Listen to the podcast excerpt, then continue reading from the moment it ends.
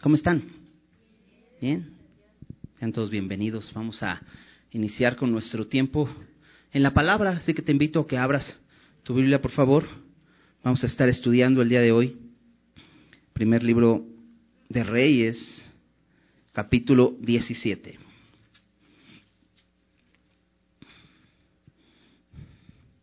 Ya sabían, ¿verdad? Que no tengo que decirlo.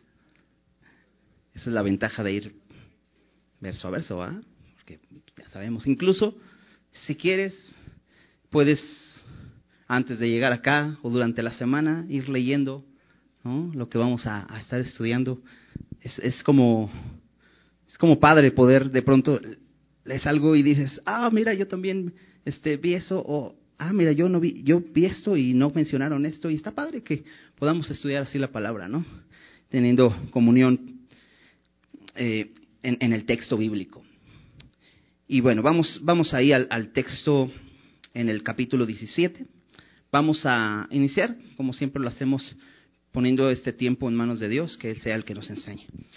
Señor, muchas gracias porque estamos aquí por tu misericordia, Señor.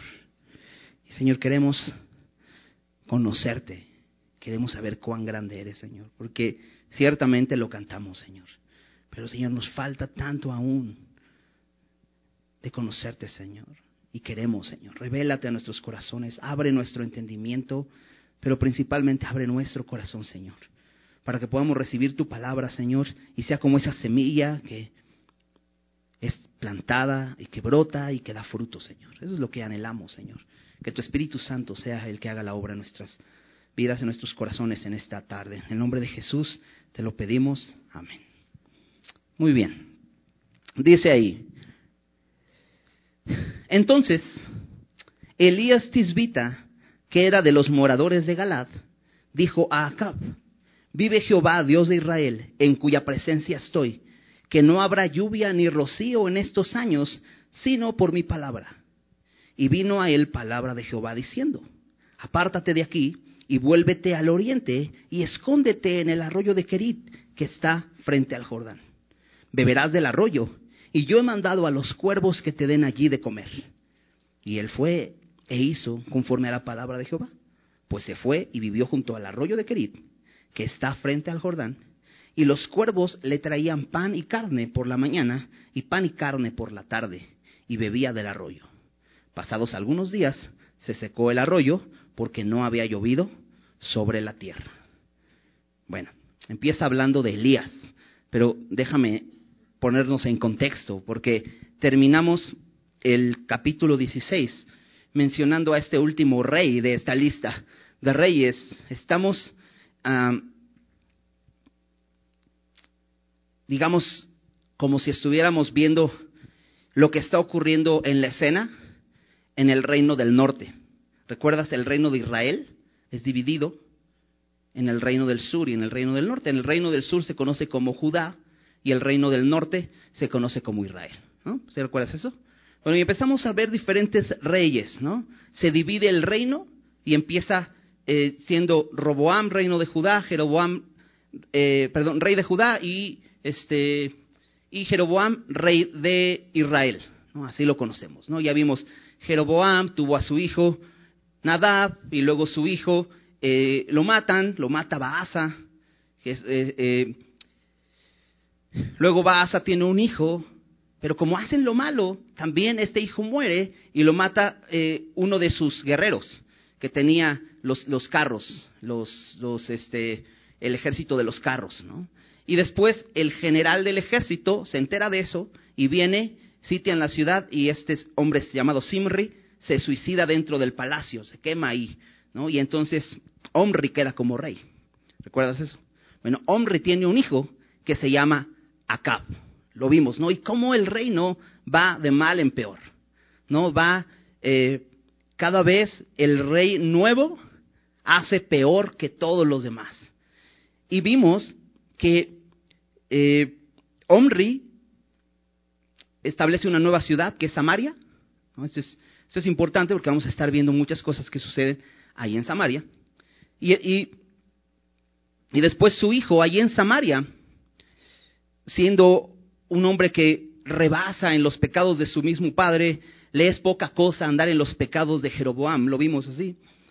Él no solamente tiene ídolos, sino que se casa con la hija del rey de Sidón. Se llamaba, este rey se llamaba Edbaal, su hija se llamaba Jezabel. Se casa con esta mujer pagana que eh, adoran a Baal. De hecho, su suegro es un sacerdote de Baal. Y entonces, eh, Acab adora a Baal, dice aquí, sirvió a Baal, lo adoró, pero no solo eso, construye un altar para Baal y construye un templo para Baal. Y más adelante vamos a ver que también establece sacerdotes para Baal.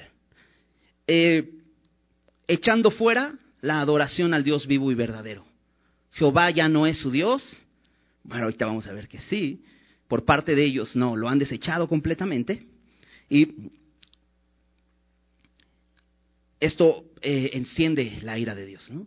Vimos también que hace una imagen de acera. e incluso vimos como un pequeño, pequeño fragmento de un hombre que intenta reedificar esta ciudad de Jericó, que incluso Josué, e, este, este hombre que, que lideró las batallas en, en la entrada a Canaán, les dijo que esta ciudad no debía ser reedificada. Pero lo que quiere hacer Acab y lo que estaba sucediendo en ese momento es que querían destruir todo lo que todo rastro, toda evidencia del Dios verdadero. Pero al final la palabra de Dios se cumple, ¿no? Y este hombre que quiere reedificar Jericó termina eh, pagando el costo por su hijo mayor y por su hijo menor, como lo había dicho Josué, porque la palabra de Dios se cumple. El Dios que ellos están rechazando es el Dios verdadero. Pero está en completa idolatría la, la nación de Israel, el reino del norte, mientras en el reino del sur hay algunos reyes buenos. Muchas gracias. Y bueno, empieza el pasaje hablándonos de Elías. Dice, entonces, Elías Tisbita, que era de los moradores de Galad, dijo a Acab, Acab este, este rey, ¿no? Quería nada más llegar ahí para que estuviéramos eh, en este punto. Y es que Elías, creo que hemos escuchado, ¿no? Elías era un profeta, ¿no? Recuerdas, también se les llamaba videntes, también se les llamaba varón de Dios.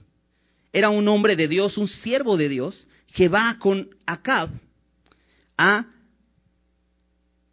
hacerle ver que Dios está en contra de todo lo que está haciendo. Dios no está contento. De hecho, la ira de Dios está sobre Israel por eso, por todo lo que ha hecho. ¿Recuerdas que con Jeroboam pasó lo mismo? Jeroboam establece una nueva forma de adoración. Eh, hace dos becerros, uno lo pone en Dan, otro en Betel, al norte y al sur del, del, territorio, para que el pueblo de Israel fuera a adorar ahí y no fuera a Jerusalén. Entonces, ¿recuerdas cuando fue enviado un varón de Dios que habla contra el altar? Y cuando este Jeroboam lo quiere aprender, la mano se le queda seca. Bueno, ¿te acuerdas esa historia? Veíamos cómo Dios tiene aún misericordia con, con aquellos que le rechazan. Porque Acab lo ha desechado completamente, ha desechado a Dios. Pero Dios envía a un profeta para hablarle y, hacerle ver que lo que está haciendo no le agrada. Y empieza diciendo Elías. Dice, Elías, bueno, déjame hablarte un poquito más de Elías. Dice aquí que es Elías Tisbita. Esto está en la zona de Galad. Si recuerdas, eh, Israel, toda la tierra prometida, estaba eh, como que dividida en un principio por el río Jordán, ¿no? Porque algunos del pueblo de Israel decidieron quedarse del, lado del Jordán donde tuvieron una batalla, vencieron algunos reyes, y la tribu de Gad, la tribu de Rubén, la media tribu de Manasés, deciden quedarse de ese lado del Jordán, y del otro lado del Jordán pasan las otras tribus. Eh, esa parte se llamaba Galad. Bueno, Elías era de ahí, de Galad. Dice que era, de, era Tisbita, era de Tisbi, era la ciudad. Pero es interesante que no nos, no nos habla más de, de no nos, como en otros casos nos decía, por ejemplo, había un profeta que nos mencionó, Jehú, hijo de Hanani, ¿no? Y regularmente es lo que encontramos, ¿no? Como su apellido. Es este eh, hijo de tal, ¿no? Pero de Elías no nos dice más que es de, es de Tisbi, es Tisbita, y aquí está este hombre. Y va a ser un, un hombre que va a ser recordado por muchos eh, años en el pueblo como un gran profeta. Sin embargo, aquí no. Y de hecho lo vemos con Jesús. ¿Recuerdas cuando la transfiguración? Y es Moisés y Elías los que se aparecen en el monte de la transfiguración, ahí con Jesús. Bueno, es este Elías. Y bueno, conocemos un poco más de su historia, porque este hombre sabemos que no murió, sino Dios se lo llevó en un carro de fuego. Entonces es un hombre que dices, wow, vamos a empezar a conocer quién es este hombre, Elías. Este hombre Elías es enviado por Dios y va con Acab. Y fíjate cómo empieza diciendo Elías. Vive Jehová, Dios de Israel, en cuya presencia estoy. Aquí hay muchas cosas que observar interesantes. Lo primero es que dice, vive Jehová. ¿A quién adoraba Acab? A Baal. Me encanta porque Elías está poniendo algo en claro. Jehová vive. Él es el Dios vivo y verdadero a diferencia de tu Dios Baal, que está muerto, que no es un Dios verdadero, que es un Dios falso, que es un ídolo. Él está muerto, pero Jehová vive. Esto es bien importante recordar siempre, porque algo que como cristianos recordamos también es que Jesús vive y está sentado en el trono y venció a la muerte. ¿Y por qué decimos que vive? Porque estuvo muerto, pero resucitó. Y estuvo muerto porque pagó ahí en la cruz el precio de nuestros pecados, ¿verdad? Entonces, qué importante es esto. A, Elías es lo primero que dice. Esa es la diferencia. Ahora, interesante, Elías significa Jehová es el Dios. Viene de esta palabra él, que significa Dios, y ya que significa Jehová. Entonces, Jehová es el Dios. En su mismo nombre, Elías eh, tiene este mensaje. Porque lo vamos a ver en los siguientes capítulos, mostrando cómo solo hay un Dios verdadero. Y esto es porque Dios ama a su pueblo y se quiere revelar nuevamente a su pueblo. Lo vamos a ver en el siguiente capítulo con algo impresionante que sucede. Pero dice más, dice, vive Jehová, Dios de Israel. Y te decía, aunque Israel había desechado a Dios, pero me encanta porque Dios aún no ha desechado a Israel se sigue llamando Dios de Israel. ¿Cómo es Dios paciente, verdad? A pesar de que ellos lo han rechazado, pero Israel tiene un soberano, lo cantamos, ¿verdad? Tiene un soberano. ¿Quién es ese soberano? No es Acab, no es Asa, que está en, en Judá, es Jehová, el Dios verdadero. Y él le dice, Él es el Dios de Israel.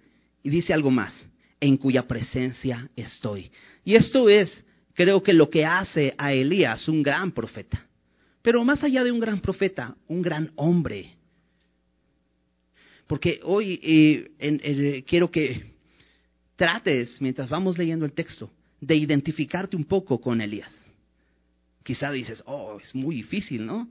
A lo mejor ponme a Jonás, a lo mejor con ese sí me identifico, ¿no? Pero con Elías, bueno, vamos a ver que es un ser humano, y nos podemos identificar con Él y aprender muchas cosas de Él. Dice, en cuya presencia estoy. Y creo que como creyentes debemos recordar que tenemos la bendición, si hemos creído en Jesús, tenemos una relación con Él. Y podemos tener comunión con Él. Y podemos estar en su presencia cada día. Qué importante es esto.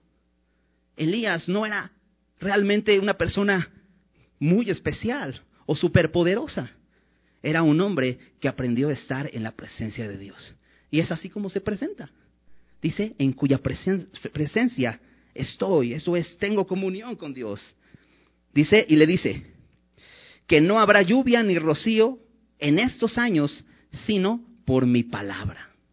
Ahora, Jesús menciona acerca de esto en Lucas Lucas capítulo 24 menciona esa historia, más refiriéndose a, la historia que vamos a ver más adelante acerca de la viuda de Sarepta de Sidón, pero menciona Jesús que fueron tres años y medio de sequía.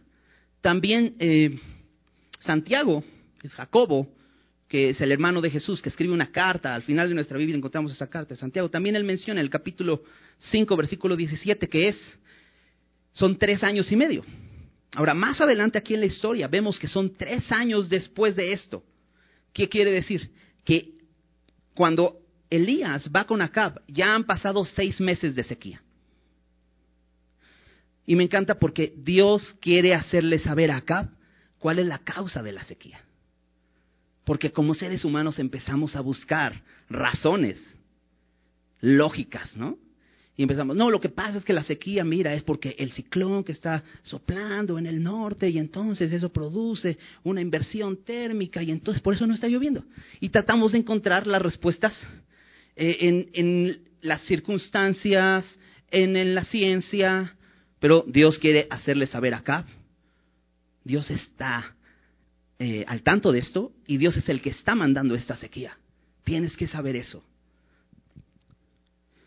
Entonces, le dicen, no habrá lluvia ni rocío en estos años, sino por mi palabra. Y fíjate cómo sigue diciendo. Y vino a él palabra de Jehová diciendo, apártate de aquí, vuélvete al oriente y escóndete en el arroyo de Kerit que está frente al Jordán. Ahora, ya conocimos a Acab. Acab es un hombre idólatra. Y entonces le está diciendo que esto es de parte de Dios. Imagínate el riesgo de Elías. Se está metiendo en problemas. Pero algo sucede inmediatamente porque Dios le da instrucciones inmediatamente a salir de ahí. Y fíjate lo que le dice. Apártate de aquí, vuélvete al oriente y escóndete. Dices, ¿Dios se da instrucciones así? ¿No eso, ¿Eso no sería ser un cobarde? Porque, ¿sabes? Lo que veo en Elías es un hombre valiente. Pero más allá es un hombre obediente. Dios lo mandó con una instrucción precisa, ve a decirle esto acá, y él va y lo hace sin temor. Aunque después surge problemas. Pero sabes, Dios está a cargo de él y le da instrucciones y le dice, te tienes que ir a esconder. Y es que, sabes, Dios es así.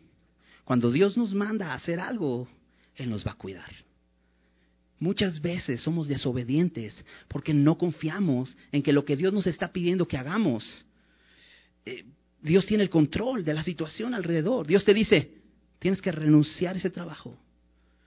Porque en ese trabajo estás viendo esto y esto en tu vida. Tienes que alejarte. Pero es que gano bien. Pero es que esto. No sabes que Dios te va a sostener. No sabes que Dios te va a cuidar. Muchas veces podemos eh, poner muchos pretextos. Dios te dice, ¿sabes qué? Tienes que dejar esa relación. ¿Qué le, quiere decir acá? Estás en pecado. Estás viviendo en idolatría. Y esto que está viniendo es por esto. Y sabes que eso provoca riesgo en Elías. Muchas veces también nosotros no nos atrevemos a decir la verdad por no meternos en problemas con los demás. ¿Te ha pasado? Que de repente ves pecado en alguien, ves que las cosas no andan bien y entonces pues te portas pues amable y dices, no, mira, lo que pasa es que, pero ve, ve Elías, sin pelos en la lengua, va y dice la verdad, y eso lo pone en riesgo. ¿Sabes? Como creyentes, como cristianos tenemos un llamado, y hemos sido enviados como Elías a anunciar la verdad, la verdad del Evangelio. Ahora, si te das cuenta, Elías trae malas noticias, ¿verdad? Dice, no va, va, a, seguir la sequía. Pero nosotros traemos buenas noticias. Pero muchas veces nos da miedo. Es que no, no sabes, es súper, súper fanático, es súper religioso, no me va a escuchar. ¿Y? No, me va a escuchar y me va a dejar de hablar. ¿Ves, Elías? Lo está haciendo y va y habla la verdad y se pone en riesgo, pero sabes, Dios tiene cuidado para él. Pero ve el cuidado de Dios. Le dice, apártate de aquí, vuélvete al oriente y escóndete. No importa que te digan que eres un cobarde, escóndete, vas a salvar tu vida. Y escóndete en el arroyo de Kerit que está frente al Jordán y como que lo regresa, porque lo manda del otro lado del Jordán otra vez. Acá viene a, a donde está el palacio del rey, que es este, Samaria, y lo regresa. Entonces ahí va para atrás, ¿no? y en muchas cosas parece ilógico lo que Dios está pidiendo. Parecen instrucciones muy descabelladas porque le dice, ve y escóndete en el estanque, en el, junto al arroyo de Kerit. Y le dice, y bebe del agua de ahí del arroyo. Y yo he mandado a los cuervos que te den de comer. Ahora, Elías le acaba de decir a Acab, no va a haber lluvia. Y entonces Dios no lo manda a beber agua del Jordán, sino Dios lo manda a beber agua del arroyo. Un arroyo se alimenta más de lluvia. Entonces, Elías sabe una cosa, este arroyo va a durar poquito. Pero me encanta porque el versículo 5 dice una cosa, y él fue e hizo conforme a la palabra de Jehová, pues se fue y vivió junto al arroyo de Kerit, que está frente al Jordán, al pie de la letra. Es un hombre obediente. Era rara la instrucción. De hecho, es muy raro que le diga, yo he mandado a los cuervos que te den allí de comer. A los cuervos. ¿Cómo un ave me va a dar de comer? Eso es completamente extraño. No solo eso, en el contexto judío, sabes que los cuervos eran una, un animal inmundo, es un ave de rapiña. Entonces, ¿cómo Elías podría comer de lo que acaba de tocar un animal inmundo? Versículo 6. Los cuervos le traían pan y carne por la mañana y pan y carne por la tarde y bebía del arroyo. ¿Qué hizo Elías? aprendió a depender de Dios y tomó lo que Dios le dijo en obediencia a Él. No puso pretextos, porque así somos. Dios nos manda a hacer algo y empezamos a decir, oye, pues no, mira, lo que pasa es que, mira, pero también este otro versículo, acuérdate. Y empezamos a poner excusas para no obedecer lo que Dios nos está diciendo. Y aquí vemos un ejemplo de un hombre obediente. Va, le dice, escóndete como un cobarde.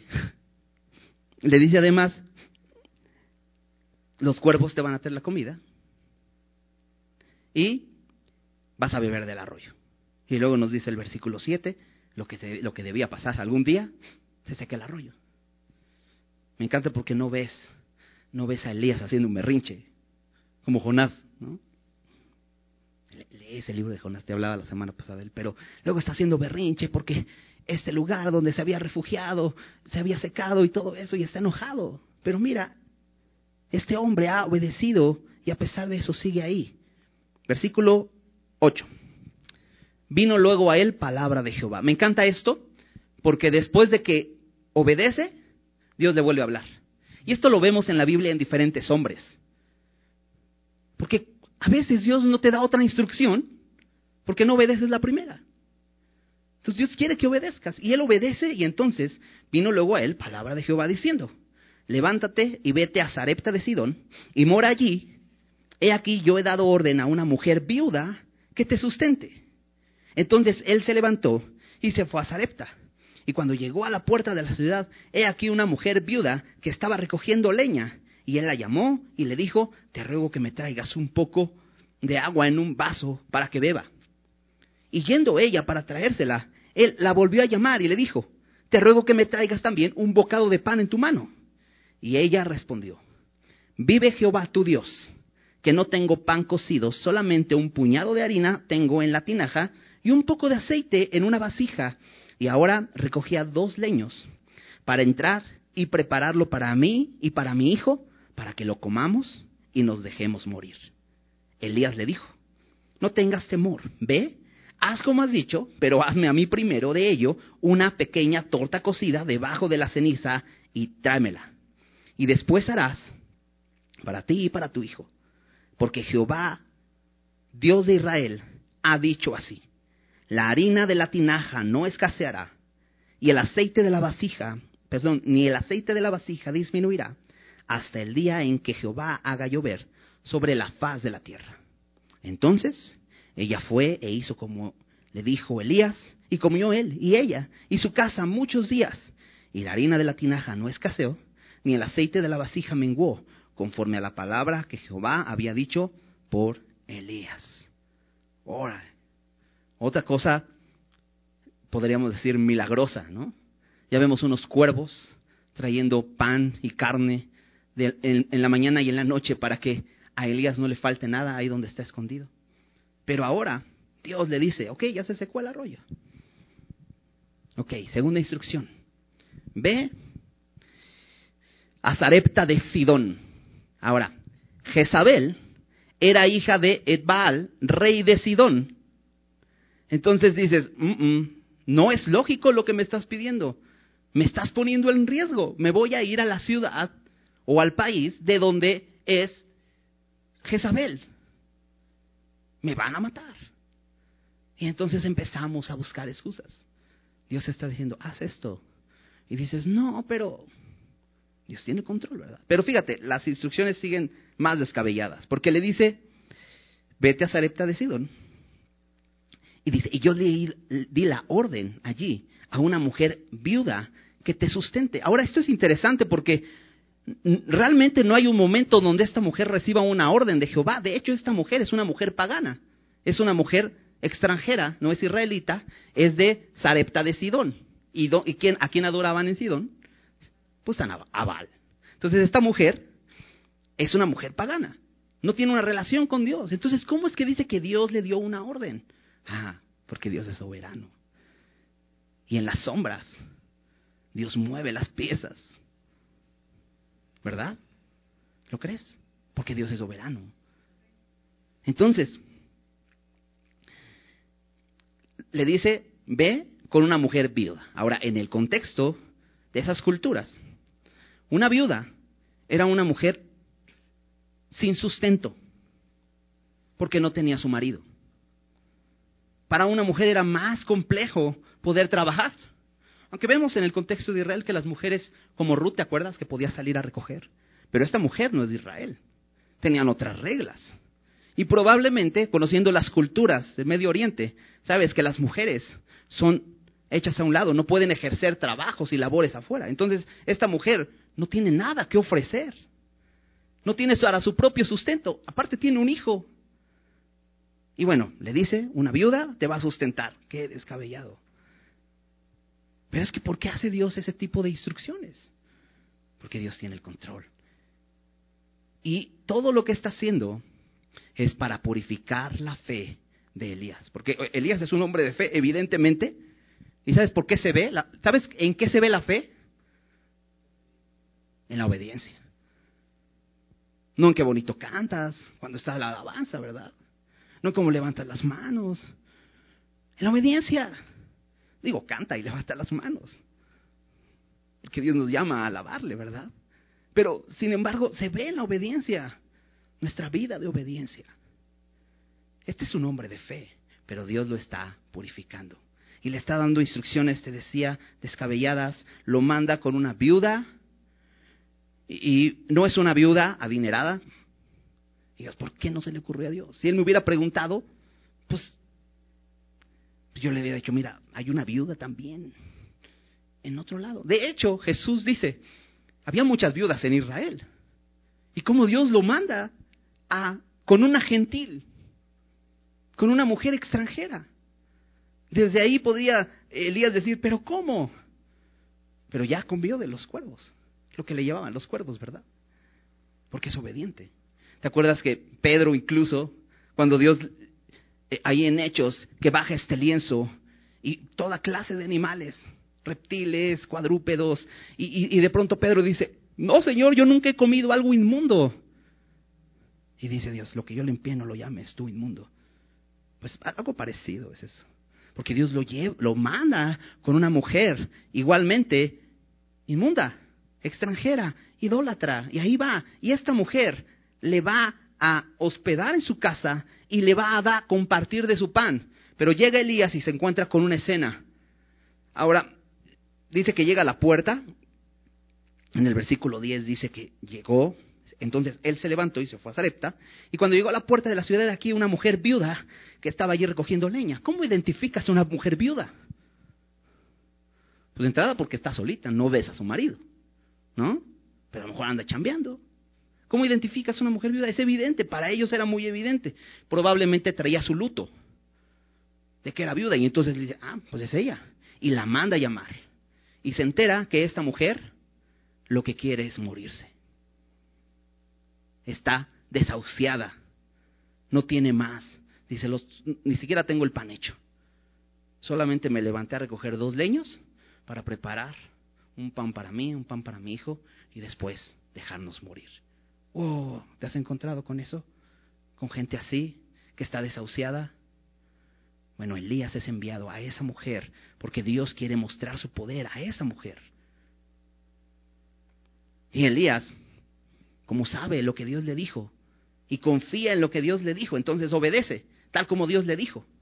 Y entonces en el versículo 11 dice, y yendo ella para traérsela, ¿qué? Un vaso con agua, primero le pide. Ahora eso está muy raro porque hay sequía. Un vaso con agua es muy costoso, demasiado costoso. Qué atrevido Elías. Pero sabes, Elías es alguien obediente. Y Dios le dijo, entonces ahí va Elías. Y me encanta porque la mujer no se ofende. De pronto le dice, sí, ahí va por el vaso con agua. Y luego le dice, oye, ¿me puedes traer también un pan? Y entonces abre su corazón y dice, mm, no tengo. La verdad es que me quiero morir. No tengo cómo ayudarte. No sé qué hacer. Solo, iba a preparar para mí, para mi hijo y morir. Elías, con esas palabras que Dios usa constantemente, le dice en el versículo 13, no tengas temor, ve, haz como has dicho, ve a preparar para tu hijo, pero me encanta, fíjate su, osadía de, de Elías, pero hazme a mí primero de ello una pequeña torta cocida del bajo de la ceniza y tráemela y después harás para ti, para tu hijo. ¿Qué onda con Elías? ¿Por qué es tan descortés? ¿Sabes? La está poniendo a prueba. ¿Sabes por qué la, está poniendo a prueba? Porque le da una promesa. Fíjate, versículo 14. Porque Jehová, Dios de Israel, ha dicho, ha dicho así, la harina de la tinaja no escaseará, ni el aceite de la vasija disminuirá hasta el día en que Jehová haga volver sobre la faz, haga llover, perdón, sobre la faz de la tierra. Ahora, esto dice Elías, Dios ha dicho así. ¿Cuándo le dijo así? Pues en algún momento cuando lo envió a Zarepta. Le dijo esto que se escucha hasta como un refrán o algo así, ¿no? Dice, la, la, la harina de la tinaja no escaseará, ni el aceite de la vasija disminuirá. Como que se así, ¿no? Y dice, ¿qué será eso? Pues no sé, pero quizá lo tenía en la cabeza Elías, ¿no? Y sabes qué importante es meditar en la palabra. Muchas veces leemos la palabra y nos cuesta trabajo comprender. Pero mientras vamos meditando y haciendo lo que Dios nos dijo, Dios nos va revelando qué significa. ¿Te imaginas cuando esta mujer le dice, pues solamente tengo un poco de harina en la tinaja y en la vasija solo un poco de aceite y es así de, claro, es lo que Dios dijo. Y le da esa promesa y le dice, la harina de la tinaja no escaseará ni el aceite de la vasija disminuirá. ¿Cómo sucede eso? Ahora, no es que de pronto a la mujer le llevaron barriles de aceite y costales de harina para que dijera, ah, bueno, ya, no te va a faltar nada. No, dice que no disminuirá, pero dice no aumentará. No dice, no, no dice que aumentará. Eso quiere decir que eso poquito nunca se iba a acabar. Bueno, hasta que lloviera. Y es que, sabes, Dios no quiere que pongamos nuestra confianza en nuestras provisiones. Dios quiere que pongamos nuestra confianza en Él. ¿Cuál es la respuesta de esta mujer? Elías, o varón de Dios, ¿estás loco? Me encanta porque en el versículo 12 ella reconoce una cosa. Dice, ella respondió, vive Jehová, tu Dios. ¿Te das cuenta cómo esa mujer no tenía a Jehová como su Dios, sino le dice, Jehová es tu Dios, pero no el mío. Pero fíjate lo que hace, versículo 15. Entonces ella fue e hizo como le dijo Elías. Una mujer obediente. ¿Sabes por qué? Porque creyó. Romanos 10, 17. Así que la fe es por el oír y el oír por la palabra de Dios. Porque muchas veces no confiamos en el Señor porque no estamos pasando tiempo en la palabra. ¿Recuerdas? Elías estaba en la presencia del Señor. Pero de pronto esta mujer al escuchar esta promesa produce fe en su corazón. Porque le pudo haber dicho, estás loco. O sea, tú y yo no tenemos nada en común, ¿de qué estás hablando? Pero ella obedece y dice, hizo como Elías dijo. Y comió él y ella y su casa muchos días. Y aquí está la palabra de Dios cumplida. Y la harina de la tinaja no escaseó, ni el aceite de la vasija menguó. conforme a la palabra que Jehová ha dicho por Elías. ¿Confías en la palabra de Dios? Dice su palabra que es inspirada por Dios. Toda la escritura. ¿Confías en su palabra? ¿O hay cosas que dices, bueno, eso no aplica para mí?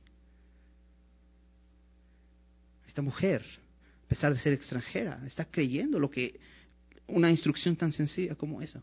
Y mira, puede ver el resultado de eso. La palabra de Dios cumplida. Interesante, ¿verdad? Versículo 17. Después de estas cosas, aconteció que cayó enfermo el hijo del ama de, de la casa. Y la enfermedad fue tan grave que no quedó en el, en el aliento. Y ella dijo a Elías, ¿qué tengo yo contigo, varón de Dios?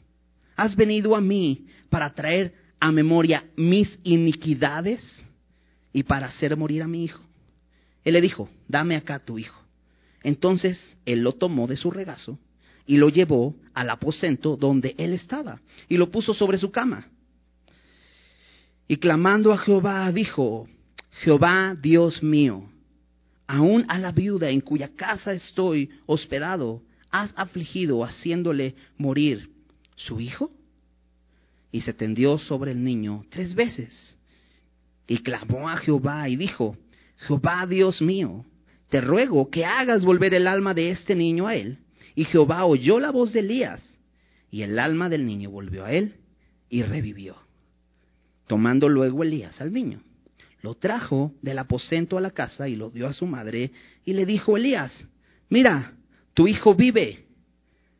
Entonces la mujer dijo Elías, ahora conozco que tú eres varón de Dios y que la palabra de Jehová es verdad en tu boca. Dios lleva a esta mujer a una prueba mucho más grande. Y es que Dios quiere que aprendamos a depender de Él. no en nuestros recursos. Y de pronto Dios nos puede llevar a situaciones donde tenemos que estar al día dependiendo de Él. Lo hizo con el pueblo de Israel en el desierto, ¿te acuerdas? Y Dios nos quiere llevar a conocer eso, su poder. Y a lo mejor podrás decir, bueno, en eso del pan, pues ya lo entendí. Yo la verdad sí he podido ver la mano de Dios. Quizá muchos lo hemos hecho. Ahora en la pandemia, ¿no? Y dices, me quedé sin trabajo y gracias a Dios siempre el pan estuvo ahí. No nos faltó nada. Lo te escuchado un amigo que dice, me enfermé, Dios me llevó seis meses y yo estaba preocupado porque mi familia depende de mí. Pero esos seis meses creo que comíamos mejor. Este, así es Dios. Y te lleva a experimentar eso.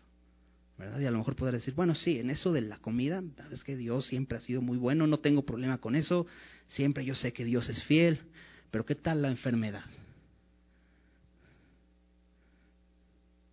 ¿Qué tal la muerte? ¿Cómo experimenta eso un creyente? Bueno, esta mujer no es creyente y Dios le está llevando a conocer verdaderamente quién es Él y cómo su palabra es verdad. ¿Viste cómo terminó diciendo? Le dice Elías, ahora, ahora sé. Y es que aunque ya había visto cómo la harina no escaseaba ni el aceite menguaba, aún había dudas en su corazón. Y de pronto Dios la lleva personalmente a tratar con ella. De una manera muy fuerte. Porque lleva a su hijo a morir. Ahora, en algún momento ya dijo, ya, nos vamos a morir, ¿no? Pero realmente no es un deseo. Y ahora cuando ve que todo va bien, dices, ¿y por qué? ¿Cómo te fue con la, con la pandemia? Dices, estás hablando en pasado, todavía no acaba. Bueno, ¿cómo te fue en el momento más intenso? Confiando en Dios o temeroso, diciendo, no, ojalá llegue pronto una vacuna para que nos salvemos. ¿Quién salva? Y quizá digas, yo la verdad sí confiaba en eso. Sabes, Dios quiere llevarnos a confiar solo en Él. ¿Te acuerdas qué significa Elías? Jehová es el Dios, el único. Y es que somos idólatras. Y cualquier cosa la ponemos en nuestro corazón y la hacemos un ídolo. Y empezamos a confiar en los hombres, empezamos a confiar en la ciencia. ¿Te acuerdas de ese rey que al final de sus días dice y puso su confianza en los médicos y no en Dios? Y no es que no fuera un médico, el problema es dónde pones tu confianza, dónde está tu corazón. Bueno, esta mujer, después de ver a su hijo vivo, sano y fuerte, porque han comido durante toda esta sequía, ve a su hijo enfermo gravemente y muere. Y empieza el reclamo. Pero fíjate a dónde Dios la quiere llevar. Le dice en el versículo 18. Ella dijo a Elías, ¿qué tengo yo para contigo, varón de Dios? Has venido a mí para traer a la memoria mis iniquidades. Le dice varón de Dios, pero ni siquiera estaba segura. Pero le dice, ¿has traído a la memoria mis iniquidades? ¿Sabes cuál es el propósito de la muerte? Examinar nuestros corazones. Hebreos 9:27 dice, y de la manera que está establecida para los hombres, que mueran una sola vez y después de esto el juicio. Todos ante el juicio. Todos vamos a morir. Y cuando te invitan a un funeral, por eso en Eclesiastés Salomón dice, es mejor ir a un funeral, porque ahí te pones a reflexionar, ¿y qué onda conmigo? ¿Qué va a pasar conmigo cuando muera? Porque sé que me voy a presentar ante el juicio. Y si no has creído en Cristo, tendrás muerte eterna. Pero si has creído en Cristo, entonces eres justificado delante del Padre por medio de Cristo. ¿Has creído en Jesús? En Hechos 4:12 dice, y en ningún otro hay salvación. Porque no hay otro nombre bajo el cielo dado a los hombres en que podamos ser salvos. Ningún otro. Ningún otro. Cualquier otro nombre que te digan, ah, puedes ser salvo por esto, es falso. Es como un Baal. Está muerto. Es falso completamente. Solo Jehová es el Dios. Solo Jesús, solo en Jesús hay salvación. No hay nadie más. Ahora dime, ¿se lo dices a la gente afuera? No, es que se pueden incomodar. Es que me van a dejar de hablar. ¿Sabes? Pienso a veces que no tenemos persecución porque realmente no predicamos el Evangelio. Tenemos libertad de creencia, libertad de congregarnos, libertad de expresión y no le decimos a la gente la verdad. Elías se puso en riesgo, pero Dios lo cuidó. Ahora está en un lugar incómodo. Bueno, creo que era un hombre de Dios y estaba siendo obediente, pero a veces nos puede parecer que estamos en una situación incómoda. Ay, es que no me gusta vivir donde vivo. Me gustaría mejor vivir, eh, no sé, en los encinos, sería más bonito. Y estamos pensando en todo eso. Si Dios te puso ahí es porque quiere que ahí seas luz y quiere que ahí prediques el Evangelio a tus vecinos. Ahora es interesante porque Dios en esta historia está usando a Elías. Dices, bueno, es que es Elías. Ahorita vamos a ver más quién es Elías. Pero está usando a unos cuervos. Y te diste cuenta, decía, yo he mandado a los cuervos. Entonces aquí vemos a Elías siendo obediente, a los cuervos siendo obedientes y a la mujer, esta viuda de Sarepta de Sidón, siendo obediente. ¿Te das cuenta? Ahora, Elías, acompáñame a Santiago 5. Porque esto nos abre un poco más el panorama acerca de Elías, porque hasta ahorita lo hemos visto como un hombre de fe, un hombre muy obediente, un hombre valiente.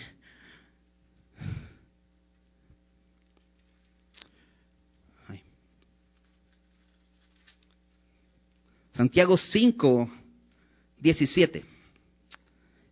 Dice, Elías era hombre sujeto a pasiones semejantes a las nuestras y oró fervientemente para que no lloviese y no llovió sobre la tierra por tres años y seis meses.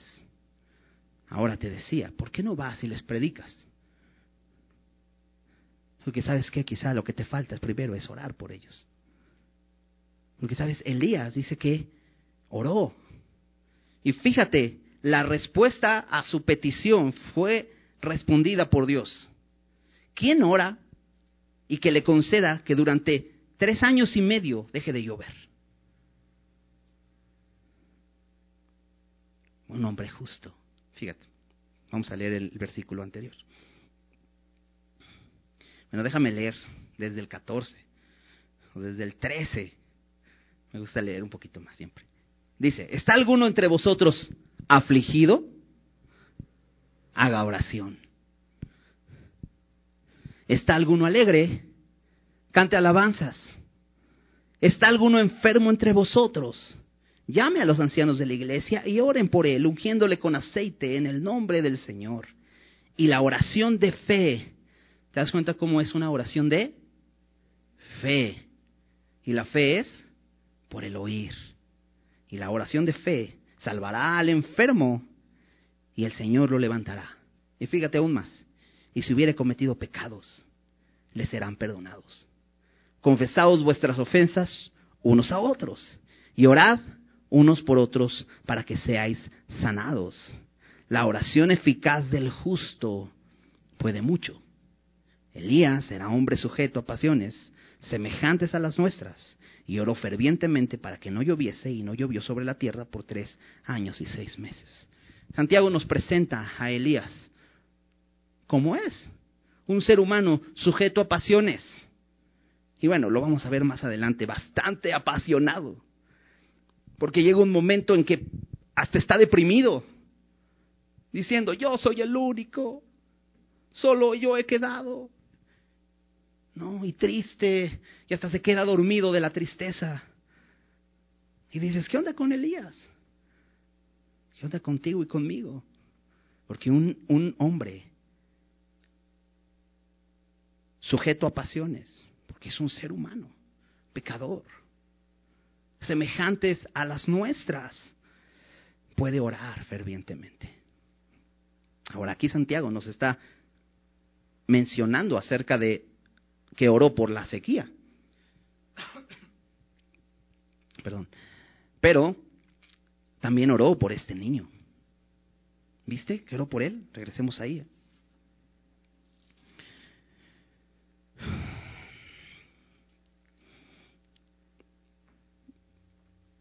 Él dijo, dame acá a tu hijo. Entonces él tomó, versículo 19, lo tomó de su regazo y lo llevó a su aposento donde él estaba y lo puso sobre su cama. Y clamando a Jehová, dijo, ahora esta situación es una, es una situación irreparable. ¿Te das cuenta? O sea, ¿qué puedes hacer? El niño enfermo y muerto. Y entonces empezamos a buscar nuestros métodos.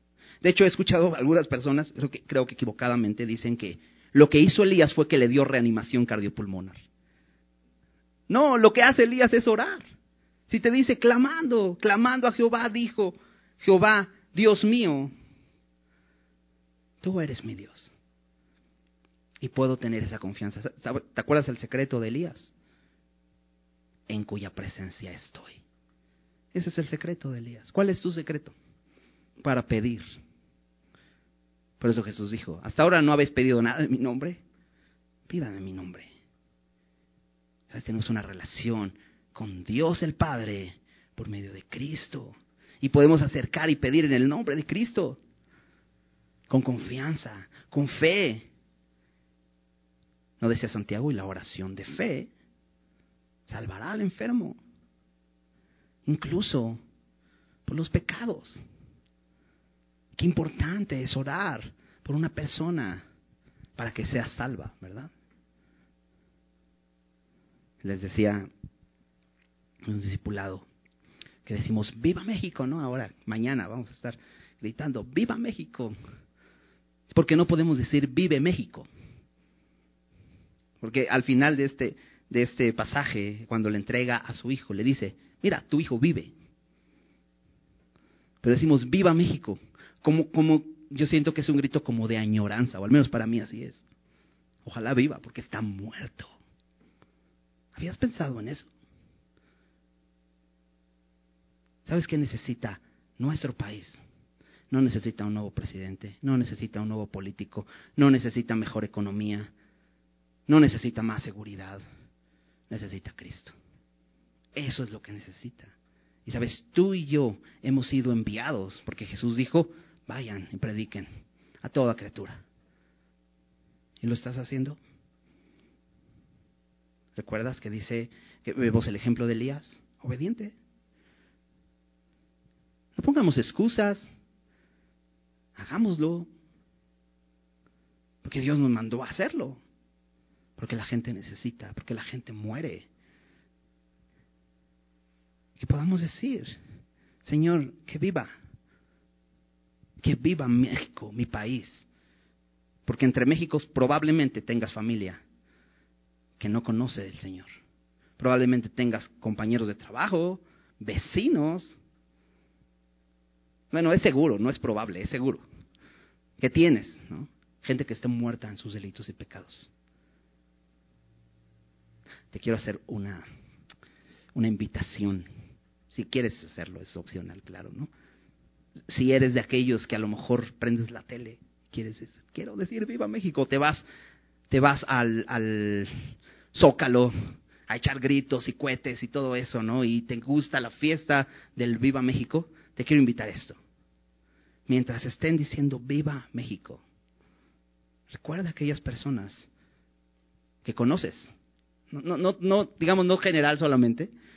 Aquellas personas que conoces, que están muertos. Y dile al Señor, Señor, concédeles vida. Revélate a sus corazones. Y mientras escuchas el Viva México otra vez, vuelve a pensar en otra persona. Y Señor, te pido por él. Revélate a su vida y dame el privilegio, como le diste a Elías, de ir y hablarle la verdad. No importa si ya no me habla, pero yo fui a hablar la verdad. ¿Sabes? En este pasaje vamos a ver a, Elías. En, esta porción vemos a Elías como en oculto, escondido en el arroyo de Kerit, en, en la casa de esta mujer viuda. Probablemente nadie más conozca a Elías, pero la, el siguiente capítulo vamos a ver a Elías públicamente. ¿Sabes? Dios lo lleva a una prueba o a, vivir diferentes pruebas para fortalecer su fe, porque está a punto de enfrentarse a una prueba muy grande. Y cuando ves a Elías en el capítulo 18 con tanta confianza, sabes, es que él sabe que Dios es real, es el único que está vivo, pero muchas veces dudamos del poder de Dios. Necesitamos conocerlo. Y necesitamos vivir entonces las cosas que estamos pasando. ¿Estás pasando por pruebas? Gloria a Dios. Dice la palabra que la prueba de nuestra fe produce paciencia. Dice su palabra que la prueba produce esperanza y la esperanza no avergüenza. Y aquí estamos viendo a Elías siendo probado una y otra vez. Pero luego a esta mujer que es probada para que conozca que quién es el Dios verdadero. Esta mujer ya no podía tener dudas.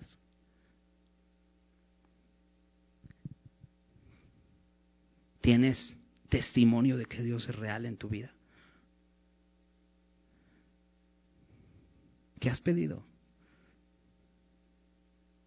Por eso pide un coche y todas esas cosas raras, ¿no? Horribles. Ve cosas de vida o muerte. Pero donde Dios se revela.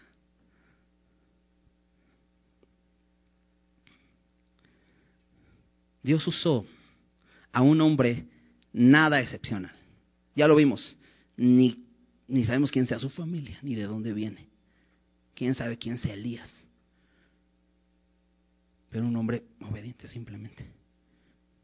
Un hombre sujeto a pasiones como las nuestras pero que va y es usado por Dios de una manera increíble, porque le cree a Dios, ¿verdad? Vemos a los cuervos también. Los cuervos, nada puros. Y a lo mejor ponemos de pretexto, es que Dios no me puede usar a mí. Pues son unos cuervos. es que Dios no puede usar a mí porque no soy digno.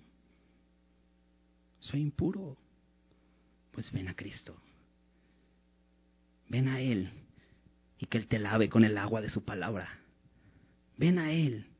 Dios te quiere usar para que vayas con un propósito específico y anuncies esta gran verdad, estas buenas noticias. Dios usó también a una viuda, nada capacitada, pobre, en su contexto completamente descartada para poder ayudar a alguien, moribunda. Dios la usó para servir a un profeta. Simplemente escuchando lo que dijo. Y dice, ok, si tú me lo dices, yo lo creo. Y fue y lo hizo.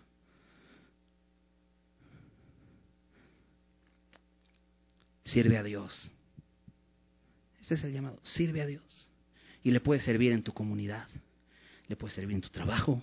Le puede servir en tu familia. Y también le puede servir en la iglesia. ¿Por qué no? Sírvele. No necesitas ser alguien excepcional. Como Elías. Es un hombre débil, pero puede servirle. Sírvele. Sírvele en obediencia. En lo que Él te está diciendo, sírvele. La fe se evidencia, o se evidencia, como se diga, en la obediencia. La fe llega por el oír la palabra. ¿Necesitas fe? Bueno, la fe se purifica en la prueba. Y la fe se fortalece en la oración. Vemos a Elías orando. ¿Qué más hizo? Eh, vi algunos comentarios de, la oración de Elías y lo que pasa es que Elías oró de esta manera porque sí. Y pues nunca vamos a obligar a Dios a hacer algo. ¿Sabes qué? Elías oró conforme a su, conforme a la voluntad de Dios. ¿No lo dice 1 de Juan 5, 14 y 15? Si pedimos alguna cosa conforme a su voluntad, Él nos oye. Y sabemos si Él nos oye, sabemos que recibiremos las peticiones que le hayamos hecho. Entonces, puedes pedir en fe, con confianza. La oración eficaz del justo puede mucho. ¿Eres justo? ¿Has sido justificado por la gracia? Puedes pedir. Y si es eso, estás delante de Dios. No pierdas ese privilegio. Si no eres justo, y tú sabes cómo esta mujer. Todo esto solamente está trayendo a memoria mi pecado. Arrepiéntete. Jesús te llama y te dice, ven, dice el que a mí viene no le echo fuera. Él tiene perdón para ti, salvación y vida eterna. Ven a Jesús. Nadie más te puede ayudar. Nadie más. Solo Cristo. ¿Por qué no oramos? Señor, gracias porque eres bueno y fiel. Y porque podemos ver, Señor, cómo aún con tus, tu pueblo, Señor, a pesar de que se rebeló contra ti tan miserablemente, Señor, tú te seguías llamando su Dios. Y les enviabas profetas, Señor, porque donde abunda el pecado, sobreabunda la gracia. Y es lo que haces con nosotros, Señor. Y eso es lo que queremos que hagas, Señor, en nuestras vidas cada día, Señor. Si hay pecado en nuestro corazón, Señor, que tu palabra nos revele la verdad y que nos rindamos a ti. Señor, si vemos la evidencia en nuestras vidas, si vemos sequía en nuestro corazón, Señor, que volteemos a verte, porque tú estás dispuesto a perdonarnos y a saciarnos.